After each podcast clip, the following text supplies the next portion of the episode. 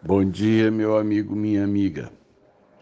Aqui com o som do avião passando por cima da minha casa, eu abro essa manhã.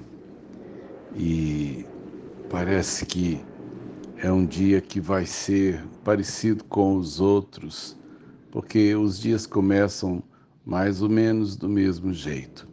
É o barulho dos passarinhos, o barulho dos aviões a gente tem a impressão que a vida é sempre a mesma coisa, né? Eu estava fazendo uma faxina lá na, na dispensa e, e eu encontrei um, uma pilha de jornais que eu havia guardado para um trabalho de pintura.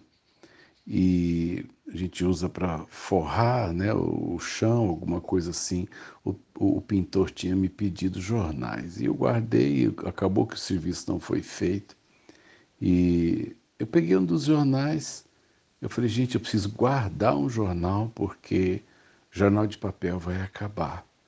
Muita coisa, muita coisa essa vida moderna está tirando, está né, tá encerrando, e uma delas é o jornal de papel. E eu falei, acho que eu vou guardar um, um jornal desse, até mesmo para, quem sabe, meu neto um dia perguntar o que, que é jornal, vô? Eu vou dizer, um, uma coisa de papel que vinha notícias. Mas sabe o que, que aconteceu? Eu peguei um jornal que deve ter, portanto, uns três anos de, de, de que ele foi circulado. É um jornal antigo. Mas sabe de uma coisa? As notícias não são diferentes. Ali, portanto, parece que se a gente tirar a data, eu tenho a impressão que as notícias são as mesmas. Fala, portanto, é, é, de problemas do Congresso, tem um acidente de, de trânsito com vítima, tem uma, uma questão policial é, numa operação policial que andou matando umas pessoas e uma manchete sobre é, um jogo de futebol.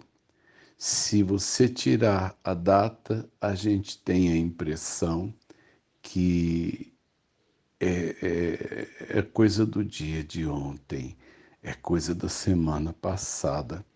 E eu fui pensar, falei, sabe de uma coisa, eu acho que jornal tem que acabar mesmo, porque na verdade as notícias que eles trazem não são notícias que mostram um mundo em mudança, mas mostram uma repetição de crises e tragédias.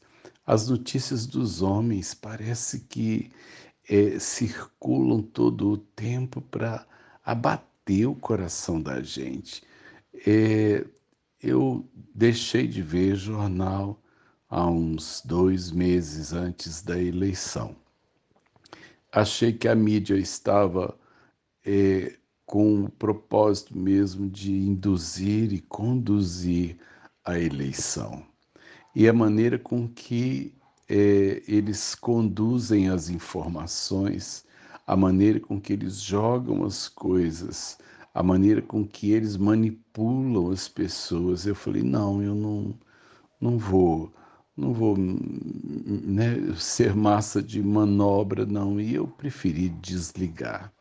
Eu quero dizer para você, foi um tempo de sossego, foi um tempo bom. Na verdade, eu fui ver outras coisas, eu fui ler, fui escrever, fui mexer nos meus guardados e eu acho que eu fui eu fiquei mais feliz nesses dois meses antes das eleições. Depois que as eleições passaram, eu achei que tinha passado tudo isso, mas está também uma, uma guerra no ar, uma inquietação, as ruas estão agitadas. É... Falei, meu Deus, parece que a gente não consegue um tempo novo de boas novas. E aí minha esposa resolveu ver os jogos da Copa.